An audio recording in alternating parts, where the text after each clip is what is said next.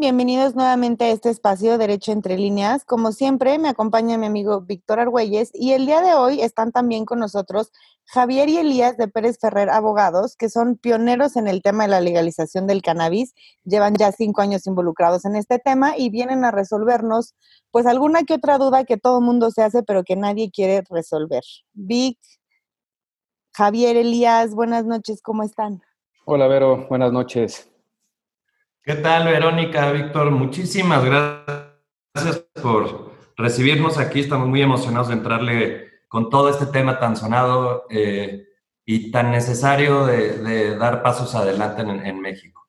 Perfecto. Pues muchas gracias a ustedes por acompañarnos y pues bueno, eh, sabemos que existe mucha confusión y falta de información acerca de este tema en el público general en México y sobre todo en estos momentos a raíz de la pandemia que estamos viviendo ya que el gobierno, por así decirlo, lo mandó a la congeladora, ¿no? Entonces, por favor, platíquenos, ¿dónde estamos como país actualmente en el tema del cannabis? Nos gusta, o, México siempre tiene un espíritu muy formalista, ¿no? Queremos regular, regular, eh, hablamos mucho en, de que queremos hacer las cosas bien en, en, esta manera de legislar, pero la vida pública en, en algunas ocasiones claramente vemos simulaciones, ¿no? A veces se habla más de este tema, a veces no, a veces desaparece en los medios y otras veces es primera plana. Ahora bien, ¿dónde estamos hoy? Sí estamos al borde de regularizar ciertos actos muy propios de una industria del cannabis que es gigante. Sí estamos cerca de un paso histórico de regular el comercio, su uso, el acceso medicinal, el acceso a las bondades médicas y curativas eh, y científicas del cannabis. También estamos un paso de la primera apertura real para poder acceder legalmente al cannabis para usos científicos, medicinal y, de investigación, este es el primer paso de, de, la, de, la, legislación o del reglamento que hoy por hoy está, está en los periódicos. También estamos, por otro lado, cerca de una ley, de la promulgación de una, de una ley que por primera vez va a regular toda la cadena productiva del cannabis. Va a regular también su consumo para fines lúdicos, va a regular eh, las importaciones, las exportaciones, dónde vamos a poder comprar semillas, vamos a poder sembrar o no, eh, eso, todo eso está en la ley, que afortunadamente hoy por hoy ya existe un proyecto que estuvimos esperando más de dos años a que, se, a, que existiera y también estamos con tres años de retraso en la promulgación del reglamento. Ah, nos acordamos que queremos ser muy formalistas, pero pues llevamos tres años de, atraso en, en la promulgación del reglamento y pues más de dos con la ley.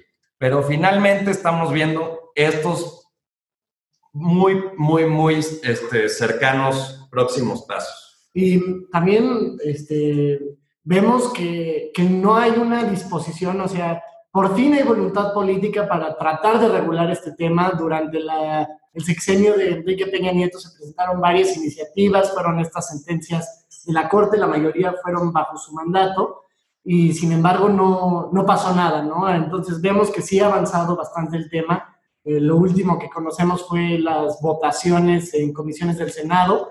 Claro. Oye, y por ejemplo, bajo esta línea que nos están platicando, digo, para ponernos todos en contexto, hoy en día, ¿qué sí podemos hacer y qué no podemos hacer? Ok, es, es muy buena pregunta. Eh, ¿Quieres? ver. Bueno, podemos hacer varias cosas, o sea, por, por lado de combatir estas leyes que son injustas, pero como, como tal en eh, usar o consumir cannabis nos tiene permitido solo 5 gramos, de acuerdo a la Ley General de Salud, para consumo inmediato y personal. Si, si, bien, si bien yo somos de la opinión que esa es una excepción a la regla. la, la, regla hoy por hoy sigue siendo eh, eh, que la posesión o el consumo, eh, la distribución, la comercialización, incluso entregarlo de manera gratuita a alguien más eh, de cannabis, conforme a lo que hoy nos, nos, nos señala la ley y nos rige, es, es, está prohibido, ¿no? Hay, esa es una excepción, para mi gusto, a la regla, para aquellos que son farmacodependientes o adictos. De alguna manera yo intuyo que, eso señala la Ley General de Salud, a eso los, lo de los 5 gramos. Pero creo que sí vale la pena aclarar muy, muy bien que por más que se habla de cannabis, hoy se están eh, publicando proyectos de ley, proyectos de reglamentos, se está hablando de los comentarios de COFEPRIS, de las demás instituciones eh, que, regulan el, tema medicinal acerca del cannabis, no quiere decir para nada que hoy, que hoy podamos eh, este, comercializar o acceder o consumir cannabis. Hoy sigue siendo ilegal. O sea, que yo en mi jardín ahorita no voy a sembrar, ni puedo vender, ni nada por el estilo. O sea, solo puedo eh, tener, eh, portar cierta cantidad y hasta ahí me lo permiten. O sea, no, Y, y, es, y es curioso porque eh, el hecho de llegar, de, de, de, tener menos de 5 gramos, ¿no? Que te, te estarías en, en, la excepción de a la regla, que la única excepción es que no se te aplicaría eh, el Ministerio Público no te podría eh, ejercer una acción, ¿no? Sí, acción penal. Pero, pero ojo, para tener esos 4.9 gramos de, marihuana, tuviste forzosamente que tener acceso a... alguien que te la vendió. Alguien que te la vendió, exactamente. O bien, acceso a las semillas que tú, que tú decías, Víctor, y las sembraste en tu casa, ¿no? Y, y cosechaste, produciste y consumiste. Y ahí, pues, yo ya mencioné tres actos que la misma ley expresamente te los cataloga como ilegales, ¿no? O sea, que hay una laguna ahí enorme de, o sea, cómo, ¿por qué está permitido eso, pero el otro no? Pues van de la mano. No, pues como el genio de la lámpara. O sea, si no te aparece la nada, no lo puedes tener. Ok. A ver, eh, para la gente que, que, no está muy familiarizada con el tema, y en realidad yo creo que ustedes son de los pocos que están familiarizados con el tema legal de todo esto, explíquenos con manzanitas cuál es la diferencia entre consumo personal, eh, consumo medicinal y uso lúdico y recreativo, porque creo que a partir de ahí podríamos entender un poco qué es lo que en realidad se está buscando con esta ley, porque el típico debate es que quieren que todo mundo sea drogadicto, ¿no? Entonces, ayúdenos a explicar un poco, ahora sí que los, los mitos y realidades detrás de, de, esta propuesta. De estos tipos de consumo. hoy, hoy, el consumo personal, como, como, en, como está establecido en ley, eh, vamos, está directamente relacionado a esto que acabamos de platicar de la cantidad de cannabis que, que, se posee. O sea, si, el, si, si eso, eso, se entiende por consumo personal, y así lo menciona la Ley General de Salud, al que tiene menos de esos 5 gramos y que directamente lo, lo, lo, lo, emplea para consumo personal. Hoy es esa definición. Ahora hay que, hay que entender muy bien, lo que hoy hay es eso, lo que va a haber, ¿no? esa es la diferencia. Y ahí, y ahí le podemos entrar mucho más a detalle con los proyectos de, de lo que va a haber. Sí, eh, por consumo personal, conforme a la ley para regulación del cannabis que, que ya hemos mencionado del proyecto que, que, se encuentra en el Senado, la utilización de cannabis y sus derivados para consumo propio es para mayores de edad, en primer término, y que puedan manifestar eh, expresamente la voluntad, su consentimiento libre e informado de que quieren consumir cannabis para uso propio, eh, las veces que ellos quieran, van a poder portar cierta cantidad, un poco más de la que, que hoy está limitada, quieren pasar de 5 gramos a 28 gramos. Para, eh, ¿Qué se entiende por uso medicinal? El uso medicinal hay que irlo distinguiendo. De acuerdo a la Ley General de Salud, ellos catalogan al cannabis como un estupefaciente que tiene cierto valor médico o terapéutico, pero que representa un problema grave para la salud pública. Sí, precisamente eh, eso, es, eso es el día de hoy, ¿no? O sea, la ley te reconoce, la, ley sí reconoce las propiedades terapéuticas y medicinales del cannabis en la Ley General de Salud hoy en día. Y justo ese es el argumento de, desde 2017, ¿no? Al reconocer esas propiedades, también se, se, se, reconoce y se pide que se reglamente cómo se va a usar esas propiedades o esas bondades medicinales del cannabis, ¿ok? Que es donde estamos con estos proyectos de, de reformas y de leyes y, y, de reglamentación. Ahora, eh, de acuerdo al reglamento, les quiero proporcionar, porque sí hay que distinguir, hay que ser siempre muy claros en, en qué estamos, ¿no? De acuerdo al reglamento, un uso médico es aquel que se realiza con propósitos de diagnóstico, preventivos, terapéuticos o de rehabilitación. Y por otro lado, de acuerdo a la ley para regular el cannabis, el uso médico es aquel que está destinado al tratamiento de algunas enfermedades y para aliviar ciertos síntomas. Eh, cuando hablamos de este consumo medicinal, o sea, tiene que ser fumado o puede ser embarrado o puede ser tomado en una cucharada, o sea, porque de, muchísimos años, inclusive firmas de estas de, para no decir la marca, pues de cremitas y de jaboncitos, ¿no? Desde hace muchísimo te venden el producto de hemp, que la crema para las manos, que esto. Y pues al final viene un poco lo mismo, pero con este tema medicinal, eh, ¿a fuerza tiene que ser consumido de qué manera? Bueno, es una, de verdad es una excelente pregunta, porque igual volvemos a, la distinción, ¿no? En Estados Unidos, mucho, 33 estados tienen programas de cannabis medicinal. Y en ellos, o sea, hay gente que puede llegar y decir, oye, tengo unas migrañas tremendas y se le receta ciertas cosas. De igual manera, puedes tener padecimientos más severos, más graves, como puede ser epilepsia o otro tipo de cosas que hoy en día se están desarrollando fármacos especializados para, para la atención de esos, de, esos, de esos problemas de salud, ¿no? Entonces, sí puede, puede ir variando, puedes, o sea, tú puedes consumirlo con fines eh, médicos, digamos, si eres una persona que padece cáncer y quieres aliviar un poco el dolor, pues no, yo no sé qué, qué, es, qué es, lo que más te conviene. a partir de la promulgación de la ley y el reglamento, ¿verdad? Sí, sí, sí. Porque hoy no se puede. Hoy no, hoy no puedes hacer nada.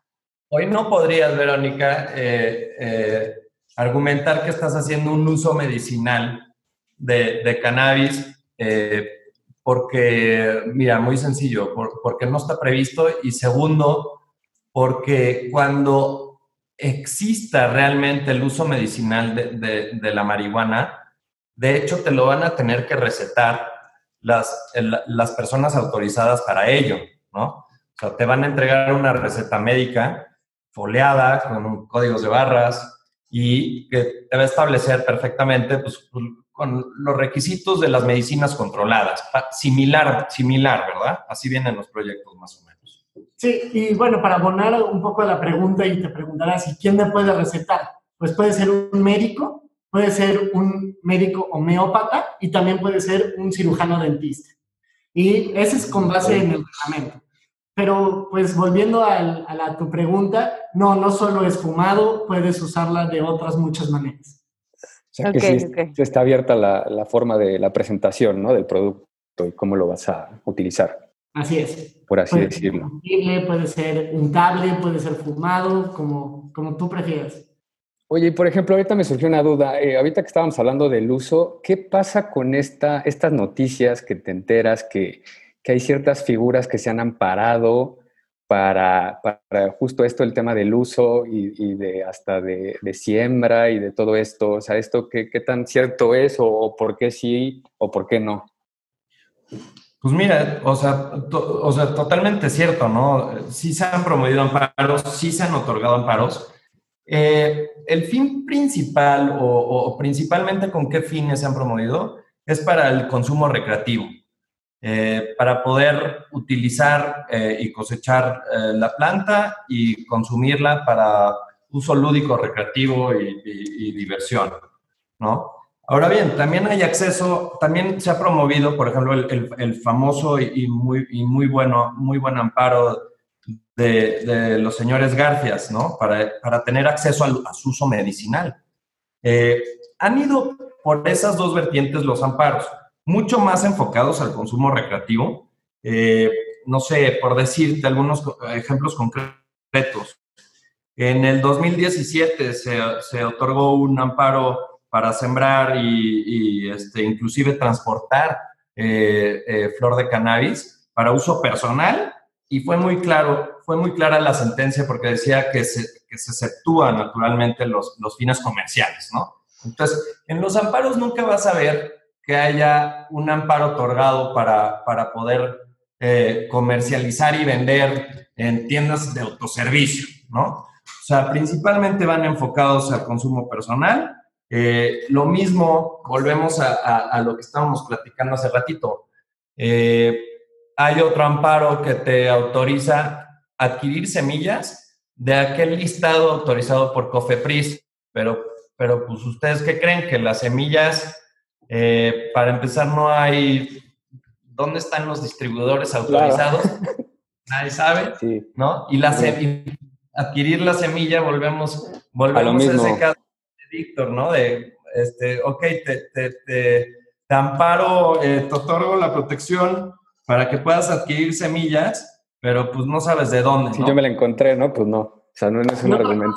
ese, ese, mismo punto que, que tú tocas, Víctor, el ministro Pardo Rebolledo fue una de las cosas que planteó en, en, la sentencia, que no existía claridad sobre el origen de la semilla, con los que los beneficiados de estos amparos podrían ejercer eh, su, derecho que, que les estaban otorgando en ese momento.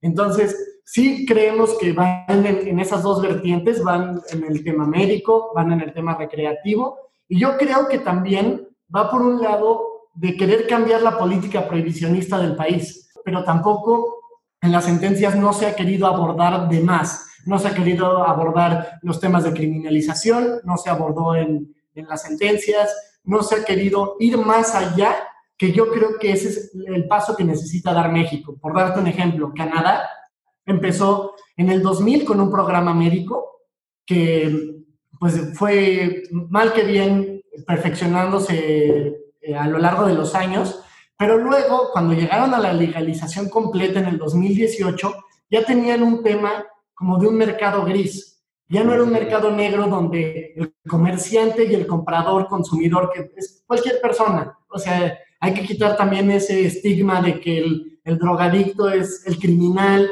y el drogadicto es el que me asalta y el que fuma cannabis es un malandro. Eso no, no claro. Eso hay que, hay que irlo cambiando. Y justamente una de las cosas que hizo Canadá para hoy en día tener la, la ley modelo para Estados Unidos, para México y todos los países que quieren regular el cannabis es hacerlo paso a paso. Y, y, muy importante lo de, lo de ir abriendo el mercado poco a poco o abriendo los, sector, los varios sectores de esta industria, porque eh, eh, hay, hay, que tener muy en cuenta, o sea, ¿qué es la industria del cannabis? La industria del cannabis va, toca el agro, toca, el, o sea, es decir, el campo, toca eh, temas y empresas y fondos eh, que cotizan en bolsa en otros países del mundo, ¿no? Con muchísimo, muchísimo eh, capital y que involucraría muchísima inversión extranjera en México, bueno, involucrará también toca, desde luego, el lado de penalización y muy importante, por supuesto, también el sector salud, ¿no?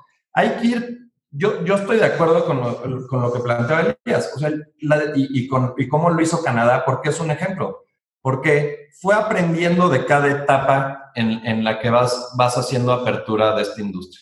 Y entonces vas perfeccionando, vas conociendo más.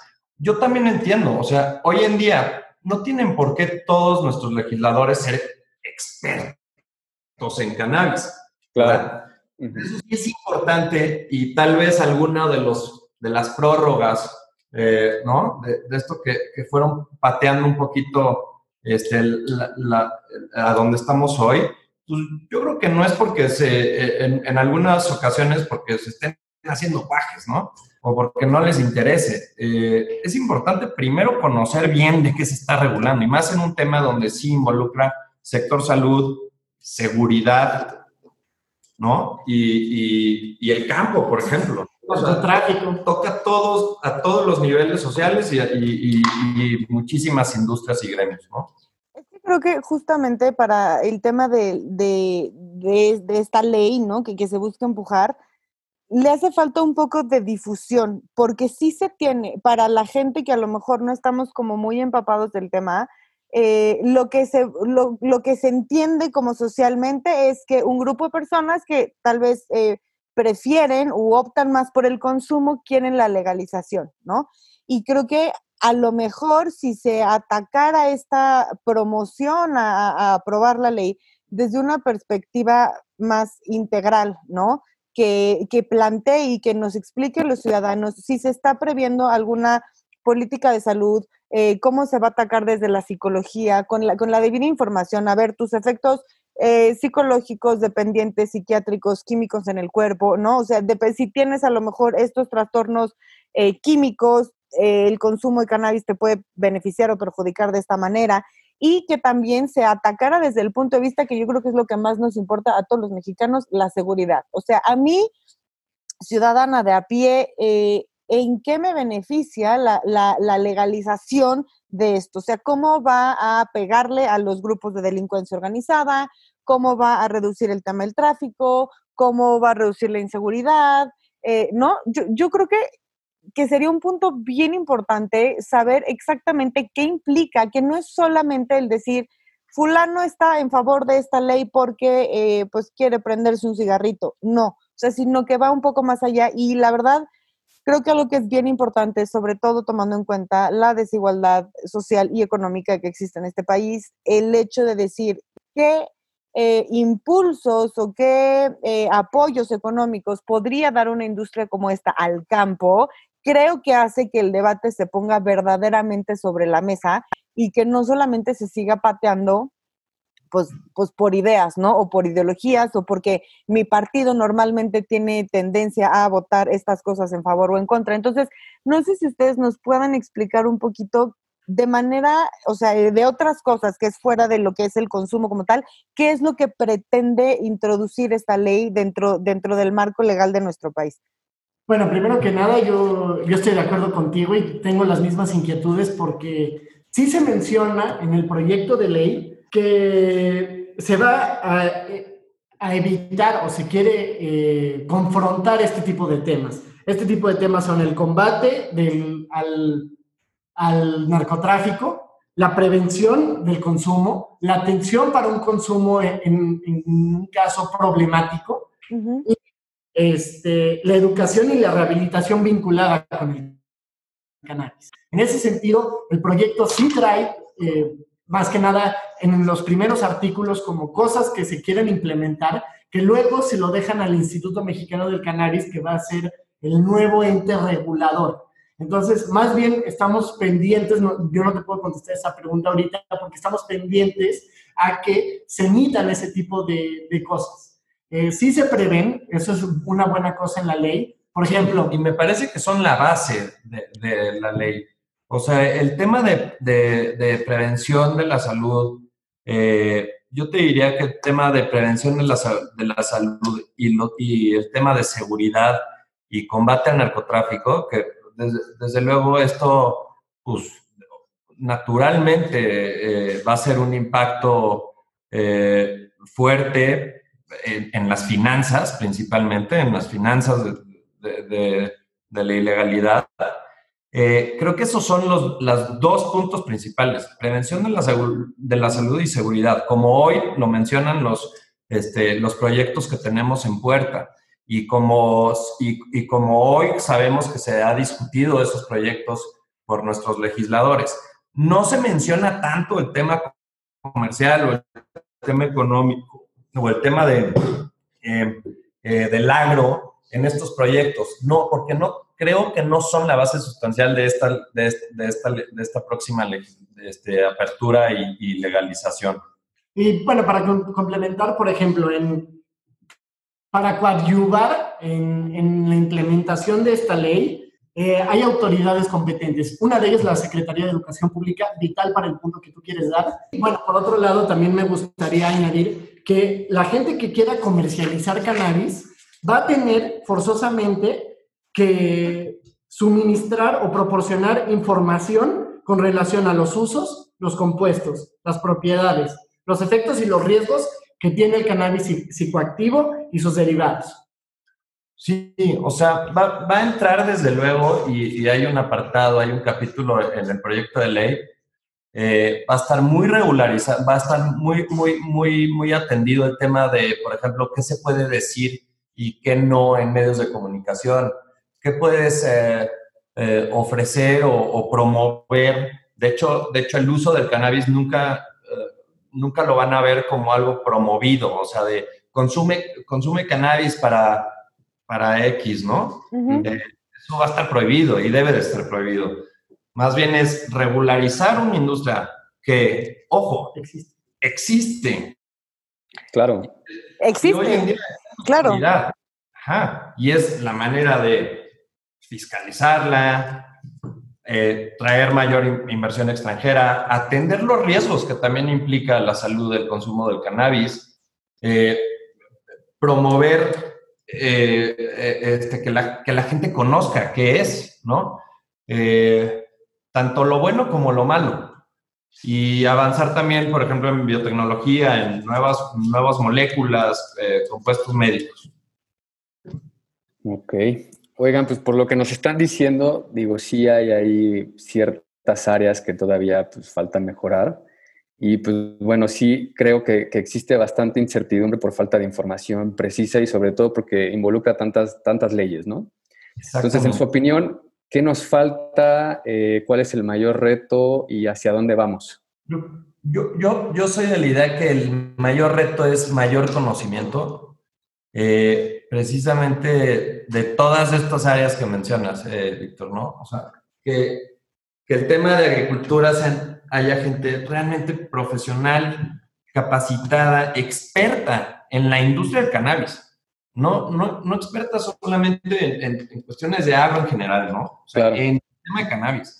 Que, que los funcionarios del, del nuevo instituto eh, que investiguen nuevas moléculas eh, a, a, partir de la planta sean realmente gente capacitada, experta, con conocimiento de, o sea, de, de punta, que ya existe, ya existe en el mundo, pero Hoy yo creo que lo que más falta es eso, mayor especialización y conocimiento de todos estos sectores.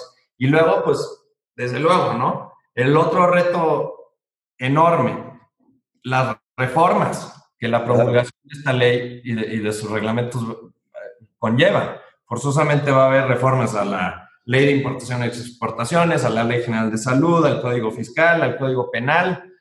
Y otro, otro reto muy importante, fondear el instituto. Ese, ese es uno de los grandes temas que, que, no sabemos cómo, cómo vaya a pasar con este tema de la pandemia. No se me haría extraño, o sea, hay, hay que aclarar una cosa. lo que tienen mandatado en la ley es regular el autoconsumo. Ahorita estamos yendo un paso más adelante. No se me haría extraño, uno, que soliciten una nueva, una nueva prórroga, pero concuerdo totalmente con Javier. Eh, te puedo dar ejemplos de Vermont, de Illinois, de, de, otros, de otras latitudes donde lo que están buscando es patear la, o sea, una vez que entre en vigor la ley, sí entra en vigor el día siguiente de su publicación en el diario oficial de la federación, pero patear que realmente comiencen con las actividades 10, 12, 14 meses. En octubre de 2019 igual se estaba planeando que esto comience en 2021. ¿Por qué? Porque igual con, fue con el tema de, la reforma penal, ¿no? Ocho años en la transición. Aquí es lo mismo, tenemos que capacitar, son muchas las atribuciones que tiene el Instituto Mexicano del Cannabis, entonces sí tienen que, uno, ser legales y seguir la ley al, pie de la letra y los reglamentos y, y otros ordenamientos que ellos mismos emitan, pero tiene que ser muy claro, muy conciso y también tienen que estar completamente apegados a la ley y para ello necesitan conocerla y saber quiénes, quiénes lo van a integrar, porque no tenemos ni idea tampoco. Sí, que eso es parte de la incertidumbre, ¿no? Y que no nada más es abrir la puerta y a ver qué pasa. O sea, de sí estar preparados, la implementación y todo lo que va a conllevar y todos los involucrados, que eso sería lo, lo importante. Entonces, pues esperemos que sí llegue a buen puerto y que sí estén contemplando todos estos retos que, que ustedes nos comentan para que pues, se, se, implemente de la mejor manera y que sea un beneficio, ¿no? Finalmente para el país. Muy importante, esa, esa, exactamente, muy importante que también al mismo tiempo, ojalá y también se esté viendo el, la oportunidad tan buena económicamente que en tiempos como los, los que estamos viviendo, es un tema muy importante tener recursos. La legalización del cannabis también va a traer una derrama económica a México importantísima. Y creo que hoy en día estamos necesitados de buenas noticias eh, en cuanto a, a, economía y que se mueva la economía en México, que empiecen a, moverse el dinero, que, que, empiece a haber liquidez. Y yo creo que eh, esta industria va a apoyar y va a ayudar muchísimo. Eh, nos consta que en otras latitudes están muy, muy interesados en México como les diría que somos la estrella internacional para los ojos de muchas personas eh, y de muchas empresas y, de muchos expertos que están allá afuera en el mundo, que les urge venir a México a invertir, les urge venir a México a, hacer cosas nuevas de esta industria. ¿no? Ellos ya, ya conocen los errores que se han cometido en otros lugares donde ya se legalizó. Tenemos una oportunidad valiosísima enfrente de nosotros y hay que hacerla bien, hay que hacerla bien y también hay que meterle velocidad, sin duda. Y que no solo gente extranjera, aquí en México tenemos gente de primer nivel, abogados, contadores, cultivadores, eh, gente que eh, le brinda servicios a la industria, gente del campo que ha sido estigmatizada y criminalizada durante muchísimos años pues sí, el tema, el tema del dinero sin duda es complicado y algo que creo que no, que no juega muy en favor de esto es que pues se vienen años electorales, ¿no? Y de por sí la cosa está un poco complicada como para que además eh, empiecen a, pues a lucrar con estas ideas en su favor, pero sin duda es un tema que se tiene que poner sobre la mesa eh, y que se tiene que enfrentar, ¿no? Creo que gran parte del problema de por qué eh, tenemos la situación como la tenemos al día de hoy es porque todos hacemos como que no vemos, pero medio sí vemos, pero tampoco vemos. Entonces, pues hay que esperar qué pasa. Muchísimas gracias por venir a explicarnos esto. Eh, creo que sin duda estará de todo seguirnos informando para poder tener una postura real, ¿no? Creo que en este mundo que tenemos tantísima información a la mano, es responsabilidad de, de todos saber qué sí y qué no, informarnos en realidad de en qué están las cosas y no creer que es solamente una manifestación que grita legalización, legalización, sino que son las cosas buenas que nos puede traer las cosas que no. Pero pues bueno, supongo y espero que cuando ya tengamos una, resolución o, un avance, regresen con nosotros a, a platicarnos qué pasos hemos dado, qué es todavía lo que queda por hacer y si nos pueden compartir redes o algo donde la gente los pueda contactar. Sí, este, bueno, primero que nada, muchas gracias a ustedes por la invitación y cuando quieran estamos disponibles para, para cualquiera de, de, las preguntas que, que tengan. Eh, nos pueden encontrar en LinkedIn como Pérez Chaver Abogados. Pueden meterse a la página de internet pfabogados.com y pues, les dejo yo mi, mi correo, este, es elisbona arroba y el de Javier es jpérez arroba cualquier duda que tengan, por favor, nos será un, placer para nosotros tratar de responderla, porque no es tan fácil. Sí, sin duda creo que es una, una medalla que, pues, que se, o sea, siempre que alguien es pionero en cualquier rama del derecho, pues la verdad es que sí se tiene que colgar la medalla, ¿no? Y pues yo los felicito porque están teniendo este empuje de, de poner en la mesa algo que la verdad, pues... Sí, es un tema sensible y que no nos gusta hablar de eso. Y, claro, que incomoda, ¿no? Uno de los temas muy importantes, perdón Verónica que te interrumpa, pero una de las cosas que quisimos hacer en el despacho a, raíz del dictamen fue no quedarnos con el dictamen dice esto, sino ir más allá y fuimos desmenuzando la ley parte por parte, estamos trabajando en eso constantemente aquí en el despacho para saber cuáles son los verdaderos alcances y, y y brindar las soluciones que México se merece. La verdad es que sí. Chicos, pues muchísimas gracias, Vic. Como siempre, un placer. Esperamos contar con ustedes para la próxima. Y dudas, preguntas, lo que sea, también tienen nuestras, nuestras redes a la mano y ya nosotros nos encargaremos de hacérselas llegar a nuestros invitados.